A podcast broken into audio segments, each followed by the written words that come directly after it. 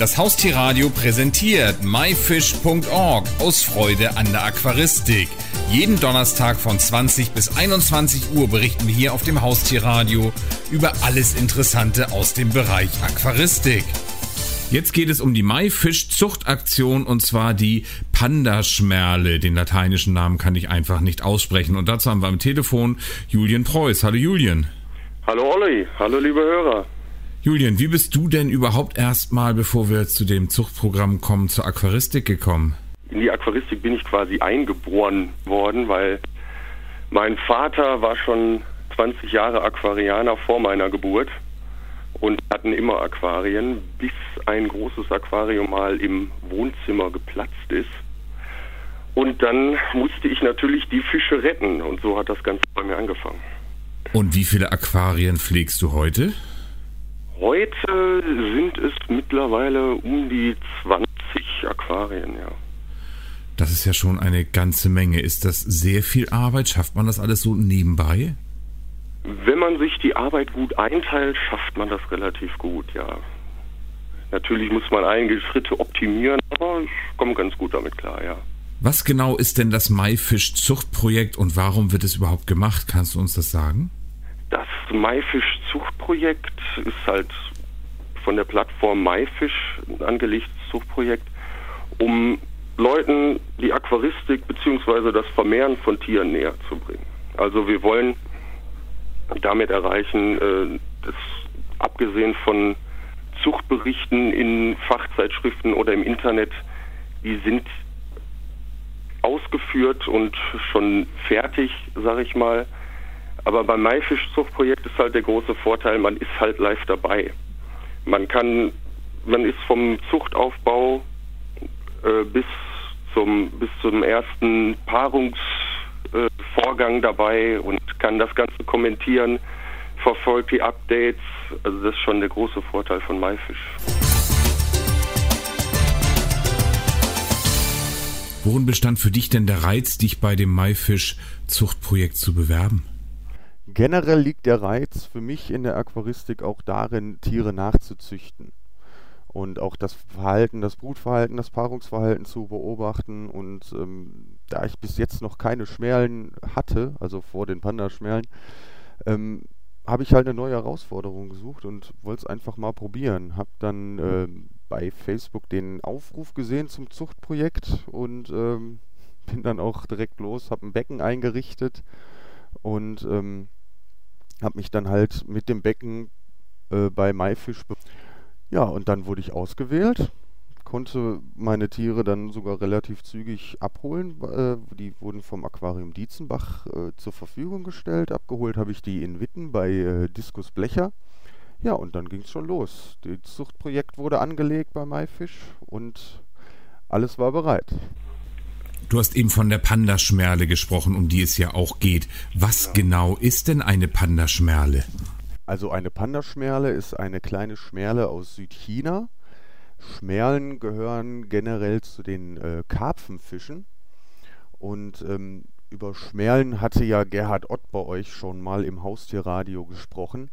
Den Podcast würde ich wenn man mehr über Schmerlen im Allgemeinen erfahren will, äh, sehr empfehlen. Den kann man natürlich auf myfish.org nochmal als Podcast unter Interviews sich anhören.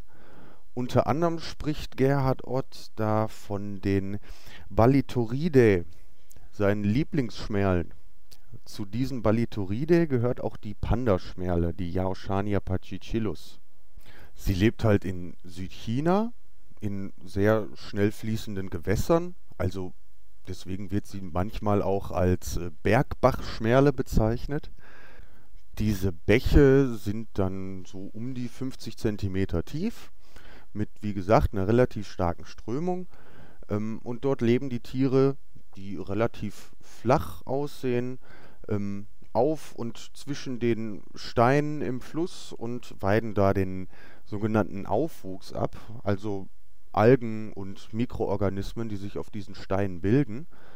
Was noch interessant ist an der Bergbachschmerle, beziehungsweise für die Aquaristik sehr auffällig, sag ich mal, ähm, sind die niedrigen Temperaturen, die dort in den südchinesischen Bergbächen so herrschen. Da sprechen wir von ungefähr 15 bis 24 Grad, was dann schon relativ kühl ist im Vergleich zu teilweise Südamerika oder äh, Afrika, wo man teilweise auf Temperaturen in der Haltung dann von bis 30 Grad angewiesen ist.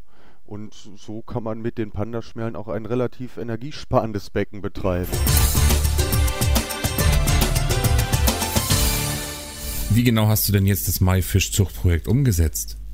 Also am Anfang stand für mich die Frage, wie sieht so ein südchinesischer ähm, Bergbach eigentlich aus? Und da habe ich ein ähm, bisschen im Internet recherchiert und ähm, bin dann allerdings ähm, in der Aquaristik auf einen Artikel von Friedrich Bitter gestoßen, der den, das natürliche Habitat der Pandaschmerle halt besucht hat, auch Tiere gefangen hat und mitgebracht hat. Und der Bericht war schon sehr, sehr hilfreich, ähm, schon alleine bei der Beckeneinrichtung für das Zuchtprojekt. Eingerichtet habe ich das Becken dann mit flachen Steinen, wie sie halt in so schnell fließenden Gewässern öfters vorkommen, halt durch die ganz normale, durch das ganz normale Abtragen der eckigen Steine, sag ich mal. Ähm, dann ein bisschen gestapelt die Steine, um ein paar Verstecke für die Tiere zu schaffen. Ähm, die Filterung habe ich über Lufthebefilter und eine HMF-Matte gemacht. Die Lufthebefilter haben halt den Vorteil, äh, dass ich gerade bei bei stark strömenden Gewässern habe ich halt oft äh, Verwirbelungen und sehr viel Sauerstoffeintrag. Und das kann ich halt mit dem, mit dem Lufthebefilter auch äh, herstellen, sage ich mal, im Aquarium. Und ich denke, dass das auch ein sehr wichtiger Punkt ist, die Sauerstoffanreicherung des Beckens.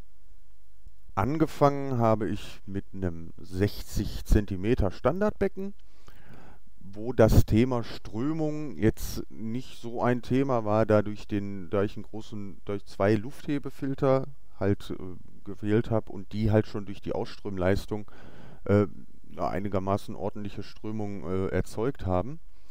Aber einer der wichtigsten Punkte war, wo stelle ich das Becken hin? Denn meine anderen Aquarien brauchen halt relativ hohe Temperaturen und ich wollte den Tieren auch eine Winterruhe gönnen also so ungefähr bei äh, 14 Grad, sind dann so um die 12 Grad geworden, da ich es äh, am Kellerfenster äh, platziert habe. Ja, und somit hatte ich äh, die Vorbereitung quasi abgeschlossen. Warum wurden die Tiere denn bis jetzt so selten nachgezüchtet? Also die Pandaschmerle ist ja eine relativ neue Art, eine neue Entdeckung in der Aquaristik und ist halt auch noch nicht so verbreitet ähm, wie andere Arten, die es natürlich schon seit 20, 30 Jahren gibt. Ähm, dazu kommt natürlich noch, dass die Tiere am Anfang, oder ich kenne die aktuellen Preise nicht, aber am Anfang äh, wurden teilweise 100 Euro für ein Tier bezahlt. Und wer hat dann schon so viel Geld, sich eine äh, Zuchtgruppe von zehn Tieren dann ins Haus zu holen, so wie wir das Glück hatten im Zuge des Zuchtprojektes.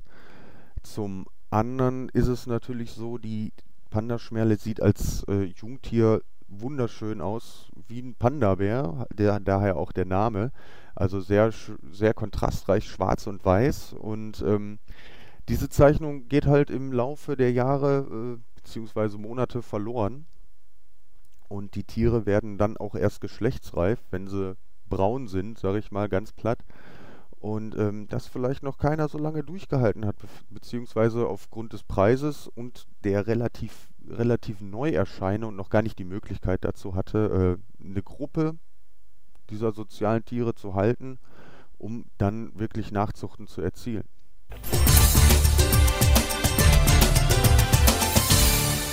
Welche Erfahrungen konntest du denn bis jetzt sammeln, vor allem mit den Nachzuchten?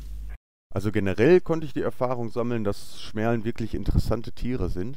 Also wenn ich dann sehe, die stehen in der Strömung auf den Steinen, weiden da die Algen ab, dann gibt es kleine Rangeleien innerhalb der Gruppe um die besten Weidegründe, sag ich mal. Und das ist schon sehr, sehr, sehr interessant anzusehen. Zu den Jungtieren kann ich eigentlich nur sagen, dass sie sich direkt in die, in die Gruppe einfügen. Also ich habe sie dann immer entdeckt, so mit einem 1,5 Zentimetern rum. Und ähm, die weiden genauso wie die Altiere die Steine ab. Ich habe sie dann noch mit Artemia-Nauplien gefüttert. Und ähm, die sind auch sehr wuselig, allerdings untereinander schon genauso, ja, ich will es nicht aggressiv nennen, weil es, weil es jetzt nicht so ein aggressives Verhalten ist, aber die, die sorgen schon dafür, dass ihr Platz, den sie sich quasi ausgesucht haben zum Abweiden der, äh, der Algen, auch schon ähm, ihnen gehört. Also schubsen dann mal ihre Geschwister weg und so. Und das sieht einfach wunderbar aus. Alles wuselt rum, rum und äh, ich habe einfach sehr viel Spaß mit dem Becken. Wie genau erklärst du dir denn jetzt den Erfolg deines Zuchtprojektes?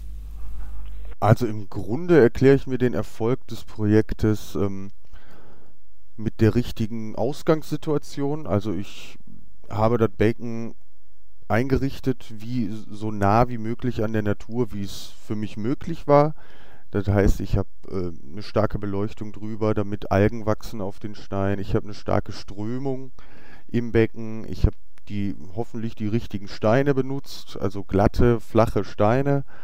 Ich habe äh, sehr viel Sauerstoff im Becken, eine gute Filterung und ähm, ich denke, dass das einfach der Grund ist, warum es im Endeffekt geklappt hat.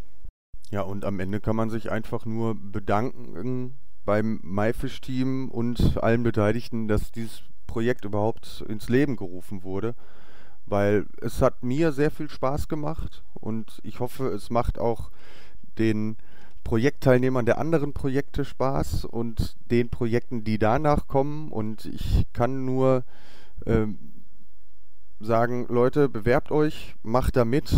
Es ist eine gute Sache.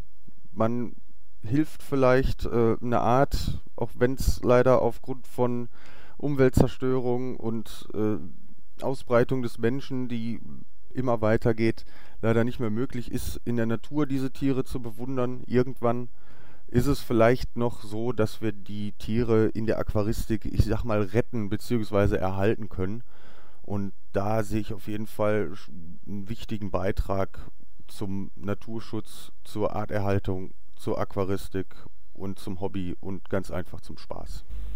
Julian Preuß zu seiner Maifischzuchtaktion zu der Pandaschmerle. Vielen Dank für das kurze Interview. Sehr, sehr gerne. Das war die Sendung myfish.org aus Freude an der Aquaristik. Die gesamte Sendung gibt es natürlich auch zum Nachhören und Downloaden unter www.haustier-radio.de, dann in dem Bereich Shows und myfish.org aus Freude an der Aquaristik. Eine neue Ausgabe gibt es hier auf dem Haustierradio wieder am Donnerstag um 20 Uhr.